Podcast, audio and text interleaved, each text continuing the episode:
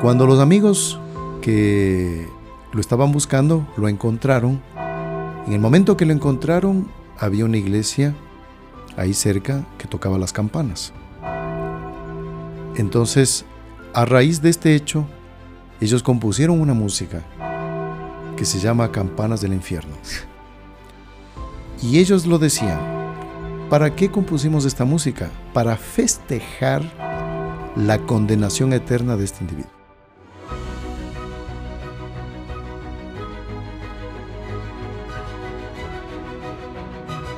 Queridos amigos, salve María. Les saluda aquí el Padre Mauricio Galarza de los Caballeros de la Virgen, Heraldos del Evangelio. Es eh, de mucha alegría eh, estar aquí con ustedes, contar con la presencia del Padre Ricardo Juque, con el cual vamos a completar el tema del podcast anterior, que es sobre aquellos pecados que Dios no perdona. ¿Cuál es el pecado contra el Espíritu Santo?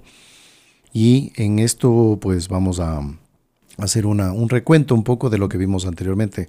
Bienvenido, Padre Ricardo, pues. Muchas gracias, Padre. Me agradezco la invitación, ¿no? Y estar en este podcast tan famoso, tan seguido por tantas personas. Y bueno, adelante, estamos aquí para dispuestos a escuchar y ayudar en lo que sea posible. Entonces, para tocar el tema, pues vamos a rezar un Ave María, pidiendo a la Santísima Virgen que nos bendiga. Ella es la esposa del Divino Espíritu Santo, pues haga que nuestros corazones se abran al Espíritu Santo y no se cierren. En el nombre del Padre, y del Hijo, y del Espíritu Santo. Amén. Dios te salve María, llena eres de gracia, el Señor es contigo.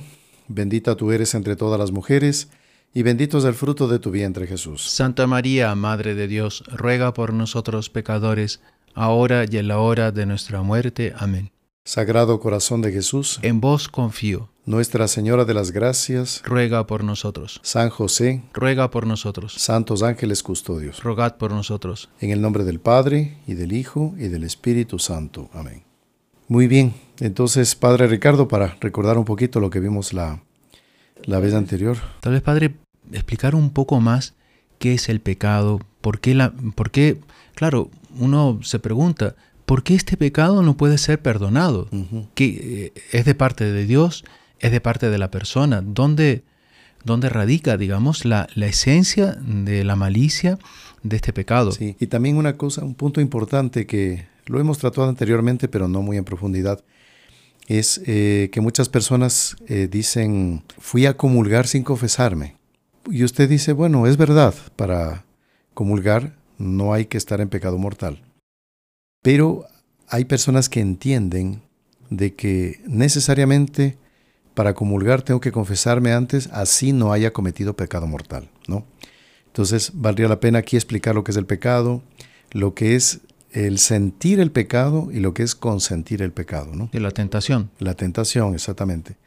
Y bueno, para recordar nada más, el pecado mortal es aquel que mata, por eso es de muerte, ¿no? Mata la amistad con Dios y mata la presencia de Dios en mi interior. Porque cuando uno está en gracia de Dios, uno tiene a Dios en su interior.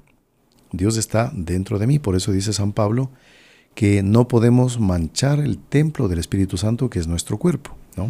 Nosotros somos un templo. Bueno, entonces, solo para recordar, ya Padre Ricardo, usted sabe, pues los pasos del pecado mortal, pues es saber que lo que voy a hacer es pecado, o sea, tener un pleno conocimiento, de, la, de lo que voy a hacer, consentir en aquello que voy a hacer y que aquello que voy a hacer es, sea grave, ¿no?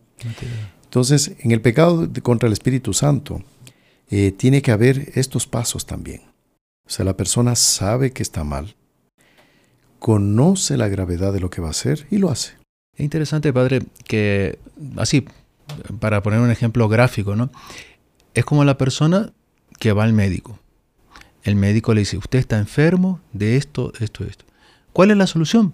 Tome esta medicina. La, persona sabe que si toma la medicina se va a curar. No toma la medicina. ¿no? Y en este caso, claro, como usted dice, la medicina es la gracia divina. Entonces, si nosotros no queremos dejarnos penetrar por esa gracia, tenemos una adversión a la gracia, una adhesión al pecado, un deseo de permanecer en el pecado. Ahí, claro, está la malicia. Exactamente. Y el punto clave, que es el denominador común de esta gama de, de pecados, o sea, es el, pecado contra el Espíritu Santo en, clasificado en seis puntos, ¿no? Pero al final todo es pecado contra el Espíritu Santo. Pero es que la persona no quiere ser perdonada. No. No quiere reconocer su pecado sabiendo o dándose cuenta, Dios da la gracia de que lo que estoy haciendo está mal. Y por eso es contra el Espíritu Santo, porque recibe la gracia y la rechaza. Recibe la gracia. Y es pecado contra el Espíritu Santo también porque al Espíritu Santo la iglesia lo conoce como el santificador, es aquel que santifica. Entonces, la persona que rechaza el ser santificado por él, quiere decir lo contrario. Yo quiero vivir satanizado. Sí. Sí, porque eh, dicen algunos santos, ¿no? Que todas las criaturas están en Dios dentro digamos así, podemos decirlo alegóricamente, ¿no? Está en, dos manos. Dios tiene a los hombres o en su mano de justicia o en su mano de bondad, pero nadie se escapa de Dios. Nadie. Entonces, ¿en qué mano quiero estar? ¿En la de la justicia o en la de la bondad? Entonces, aquí el punto importante es este. ¿Por qué no se perdona el pecado contra el Espíritu Santo? No porque Dios no quiera perdonar, sino que yo no quiero ser perdonado, no quiero arrepentirme. Participa en ese sentido que usted decía, de satánico, ¿no? De, la maldad de Satanás, que él no quiso eh, en ningún momento, o sea, cuando él pecó, la voluntad de él se determinó en el pecado. Claro, los ángeles es distinto que los hombres, no hay posibilidad de arrepentimiento porque la voluntad de ellos no, no cambia. Pero, pero ese endurecimiento de la voluntad en el mal es lo que caracteriza justamente este pecado contra el Espíritu Santo. ¿no? Sí, recuerdo hace algunos años, eh, en alguna charla que dio eh, uno de nuestros fundadores, el doctor Plinio Correa de Oliveira, junto con Monseñor Joan Cla, que siempre que se habla del uno está el otro, ¿no? Son inseparables, ustedes saben. Padre Ricardo también los conoció a los dos.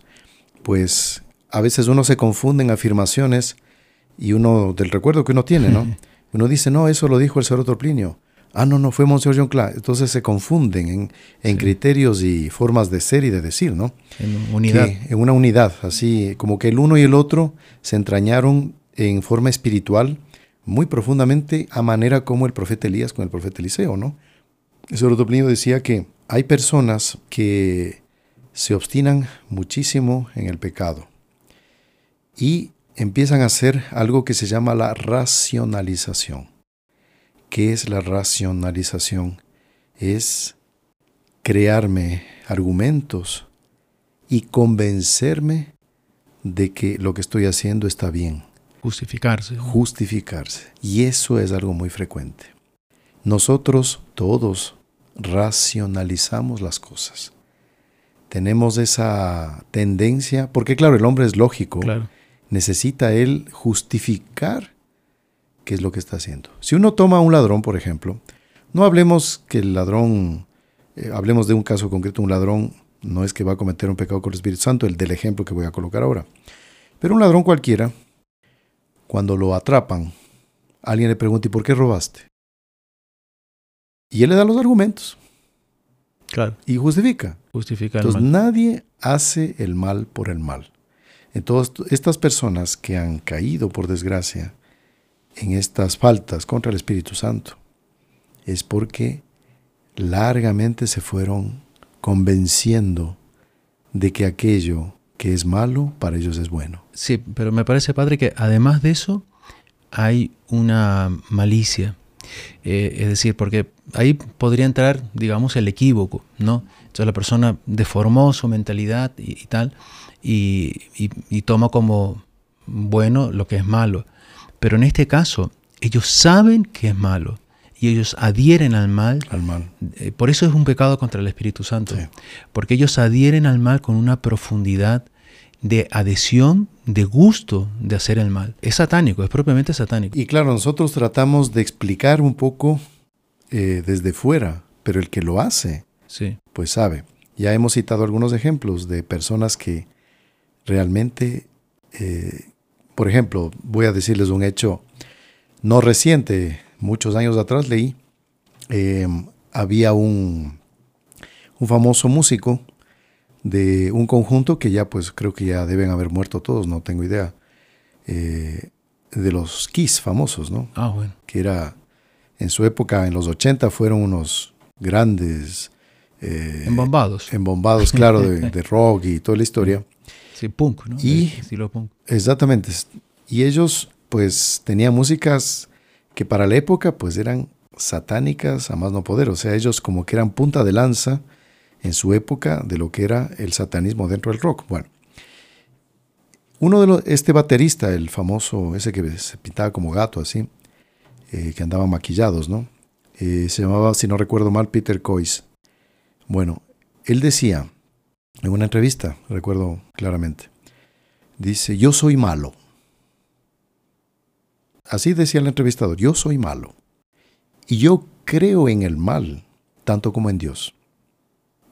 Yo sí sé que Dios existe. Claro. Y sé que el demonio existe. Y tú puedes usar a cualquiera de los dos para obtener lo que tú quieras. Solo que con el demonio es más rápido. Sí. Claro, una adhesión al mal así. Clara. Consciente, voluntaria. Total. Entonces dice, yo sé que eso es bueno, esto es malo. Yo prefiero el mal porque es más divertido, porque es más rápido. Entonces, bueno, y así podríamos hacer pues una cantidad de, de citaciones tremendas. Pero bueno, para ir al punto nuestro, pues, no solo para hacer un, un recuento de lo que vimos anteriormente. Vimos que uno de los puntos del pecado contra el Espíritu Santo es desesperar de su salvación. El desespero. Jamás desesperar de nuestra salvación, por peor situación en que estemos. Este cantante que usted decía participaba de eso, ¿no? sí. ya se había entregado. Sí, fíjese, solo para hablando de estos cantantes y otros, en su época también hicieron gran fama este conjunto ACDC, ¿no?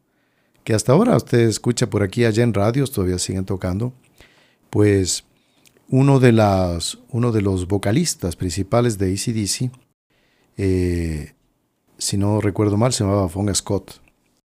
Eh, este hombre, después de uno de sus fiestonas y comilonas que tenía y de orgías, eh, se emborrachó y se emborrachó tanto, tanto, tanto, y eso con drogas y con toda la cosa, que mm, el hombre eh, amaneció muerto,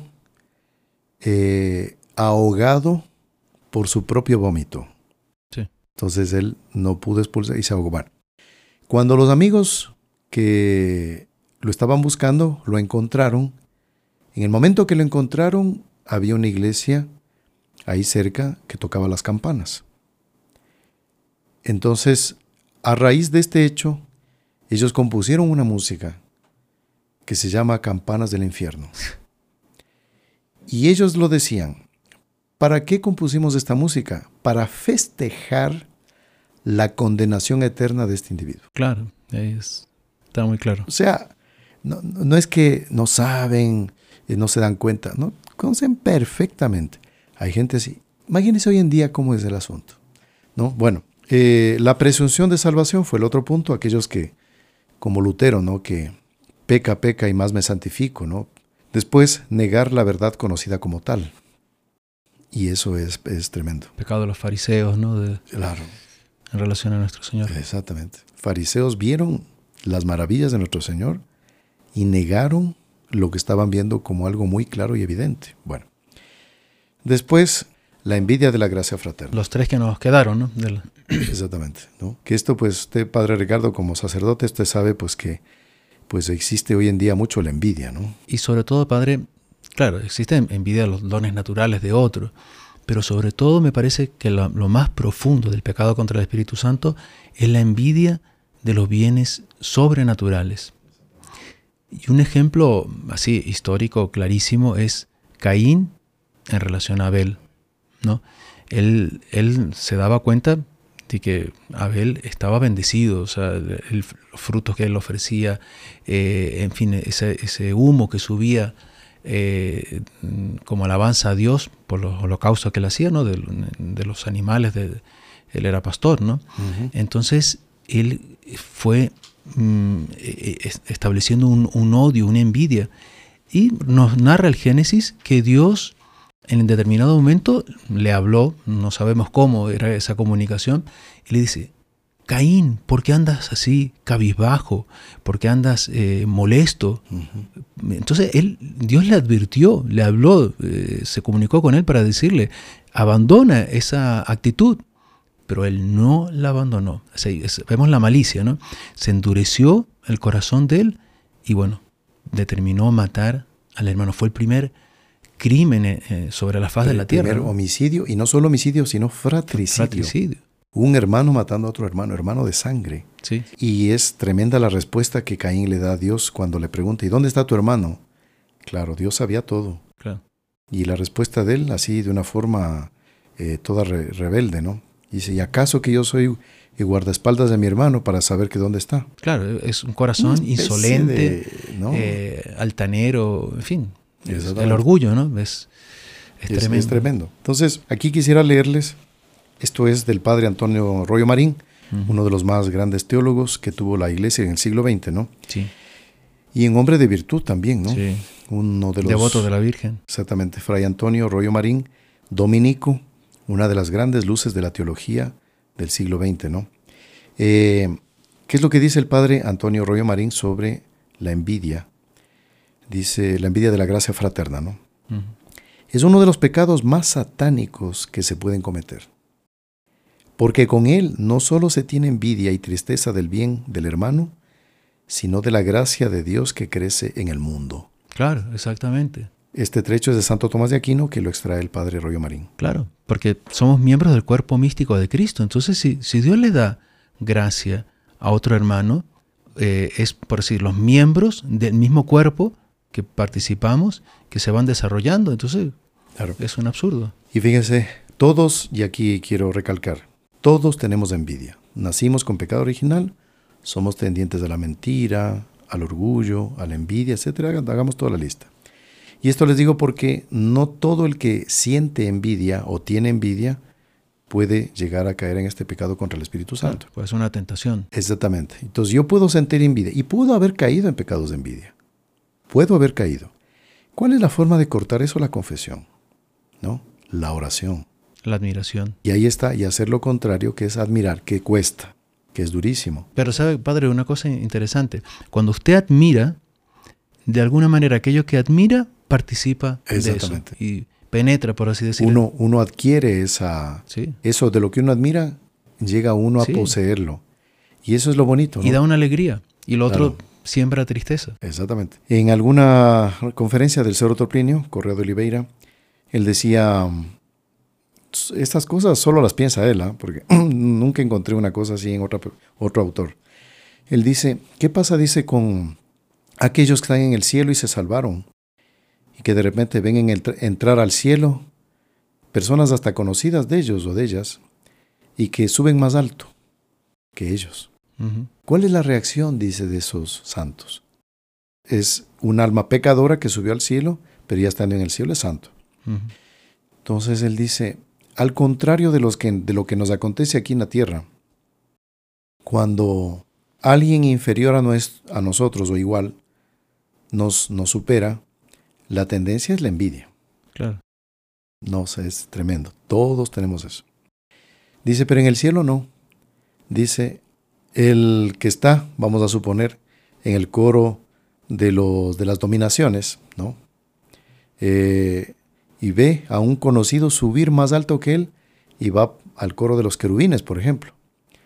Dice, yo creo, dice que hay una ovación en el cielo de alegría de que por fin alguien los está superando. Qué bonito. Claro. todo lo contrario acá. Dice, qué bonito, dice, ay, fulano de tal subió más alto que yo. Gloria a Dios, maravillas cómo Dios obra con su gracia. Bueno. Y esa alegría lo hace participar de alguna manera. Exactamente. Lo sube, lo eleva. Lo eleva también a Él, ¿no? es una cosa sumamente bonita, muy bonita. Entonces, aquí en la tierra tenemos que hacer lo que en el cielo. Hágase tu voluntad así en la tierra como en el cielo. Ahora, como esto nos cuesta, pues eh, es, difícil doblar esto. ¿Cómo hacer? El Suero Topliño él ponía un ejemplo. Eh, primero esto se logra con mucha oración, El Santo Rosario Diario es una maravilla. La Virgen fue un ejemplo de eso, ¿no? Ah, claro. E- Ella quería ser la esclava De la madre de de la Dios. madre y que y- y ella solo pensaba, ad- admiraba a esa mujer que sería la madre del Mesías Exactamente. y fue escogida, fue elevada. ¿no? Exactamente. Si algunos autores comentan eso, ¿no? Y Monseñor John Cla, en su hermosa obra eh, María Santísima, el para- paraíso de Dios revelado a los hombres, eh, decía que estos autores antiguos, ¿no? Muy serios, dicen que la Santísima Virgen, ella rezaba para ser la esclava de la madre del Mesías. Y al final Dios le premió siendo la madre del Mesías. Bueno, entonces el, el Cerro Plinio decía que para uno doblar esa tentación, ¿no? Eh, destruir eso, eh, dice, sería bueno cuando yo tengo ese objeto que me causa malestar, porque la envidia es un malestar del bien que el otro tiene, tanto en la parte material o espiritual. Dice, yo rezar, aunque sea un Ave María, para que le vaya mejor. Fenomenal, muy bien. Sí. Claro, en ese momento uno quisiera destruirle, quiere echarle al, a un, en un volcán ahí que se hunde en la lava y desaparezca. Claro, son los deseos de la envidia del hombre, ¿no? Sí, claro. El- es lo que tuvo Caín con Abel. O es lo que tuvo Lucifer en relación a Dios, cuando se rebeló. Pero para doblar eso, voy a rezar un Ave María por él. Si Caín hubiese admirado eh, la ofrenda de Abel, la ofrenda de él hubiese Se hubiese mejorado, elevado, hubiese- exactamente. se hubiese elevado, hubiese... Y aquí viene este punto que les quería comentar, lo de sentir y consentir el pecado. Las personas a veces dicen que pecaron, ¿no? Porque sintieron el pecado. La tentación. Es la, exactamente, o sea, es, es la tentación. Y el demonio tiene poder hasta en los nervios, ¿no? Nuestros. Pero cuando uno consiente, ahí es que cae el pecado. Entonces yo puedo sentir la envidia, lo que usted quiera, pero si lo combato y hago lo contrario y pido y rezo por el otro, no hay pecado. La cosa es luchar, ¿no? Bueno, el combate espiritual. El siguiente punto también es la obstinación en el pecado. Que esto pues no parece algo muy común, pero sí, no, no, no es raro encontrar, ¿no? Me parece un ejemplo histórico así muy característico es el faraón, ¿no? Con las diez plagas. Impresionante, Eso es. Porque claro, él estaba viendo que lo que estaba siendo obrado en cuanto a manifestaciones de Dios. Eran clarísimos. Entonces, eh, ¿cómo era posible que el agua se convirtiese en sangre? Eh, ¿Cómo era posible? En fin, todos los, los- los milagros que se dieron. ¿no? Después, la muerte de los primogénitos. No, pues, Ah, Él incluso ahí como que cedió, aunque Ujú. fuese por conveniencia, cedió y dejó partir al pueblo de Israel. Pero era tan obstinado que después fue a perseguirlos. claro. Después de haber visto eh, esas manifestaciones de las diez plagas, fue a perseguirlos No se dobló. y no se dobló. Sí. Y ahí un paréntesis.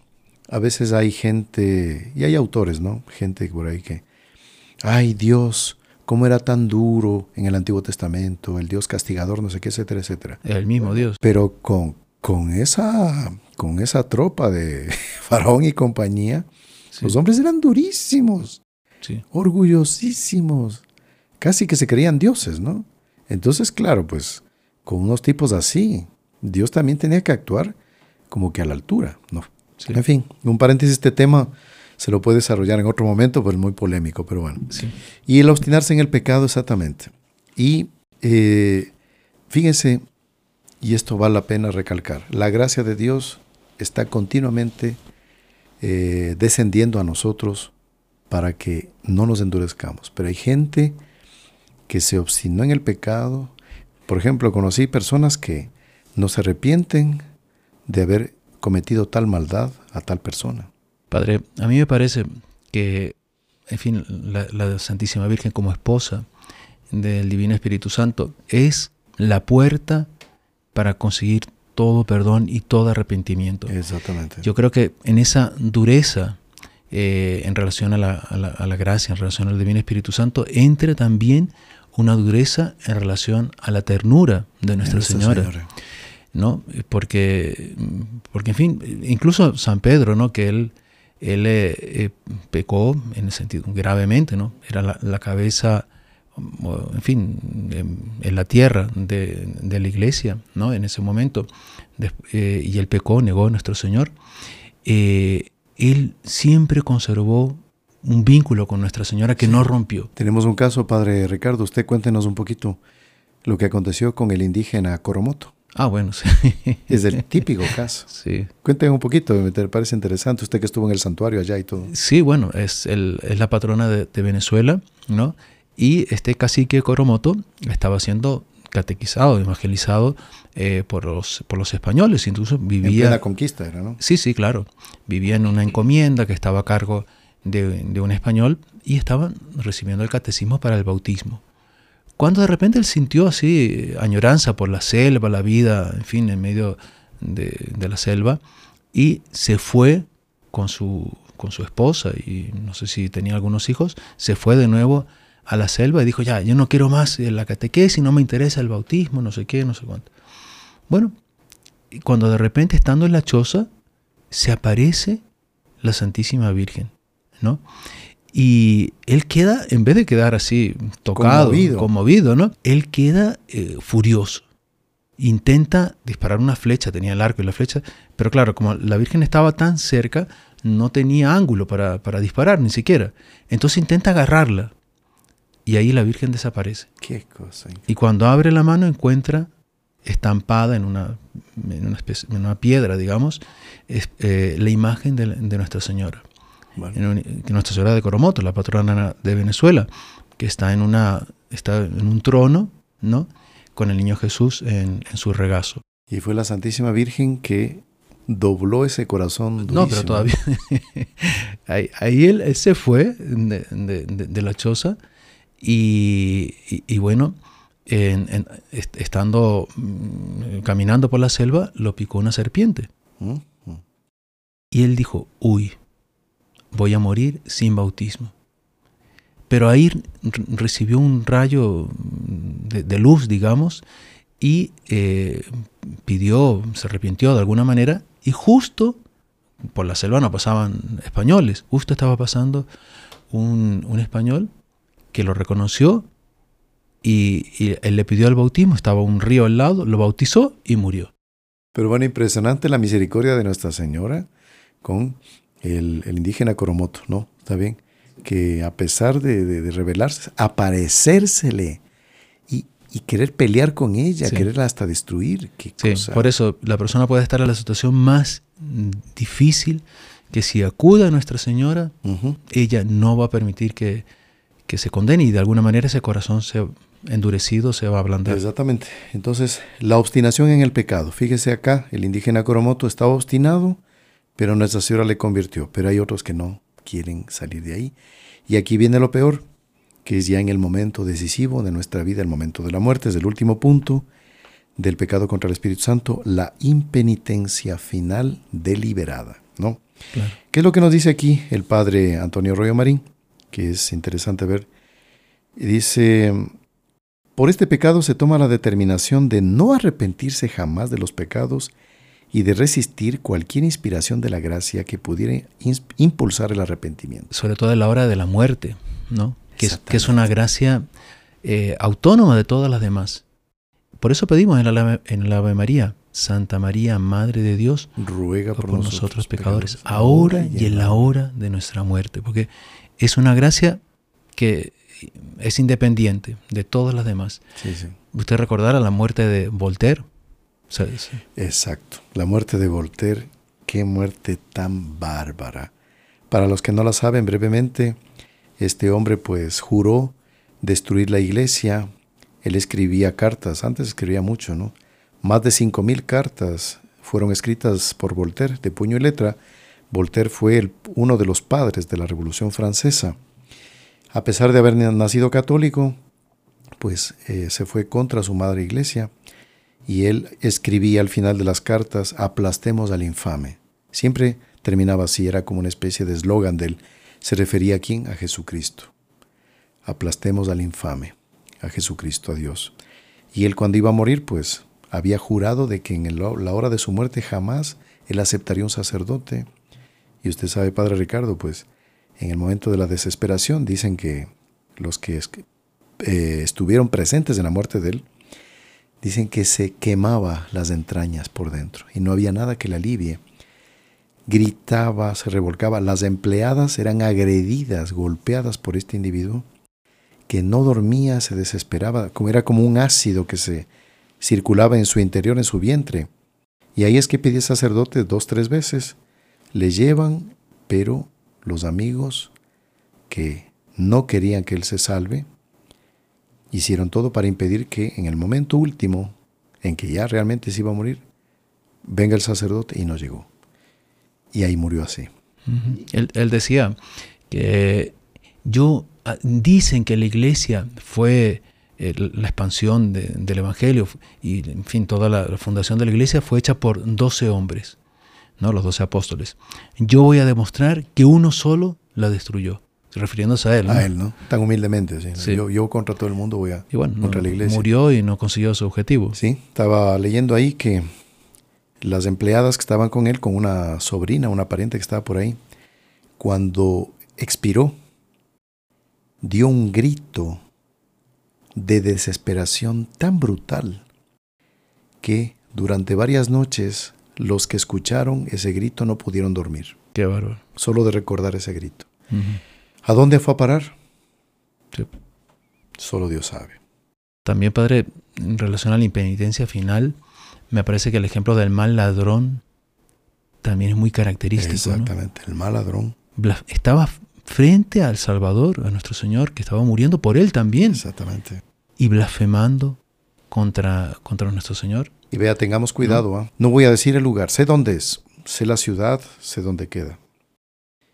Y hay en una iglesia católica, hay un párroco católico que tiene el Calvario, es decir, la cruz y los dos ladrones al lado, el bueno y el malo.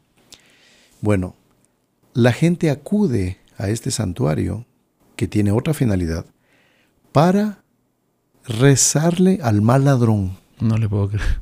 Y este mal ladrón está en una actitud de desesperación en, el, en, la, en, la, imagen y está con la boca abierta y la gente le mete billetes en la boca, que es una especie de superstición.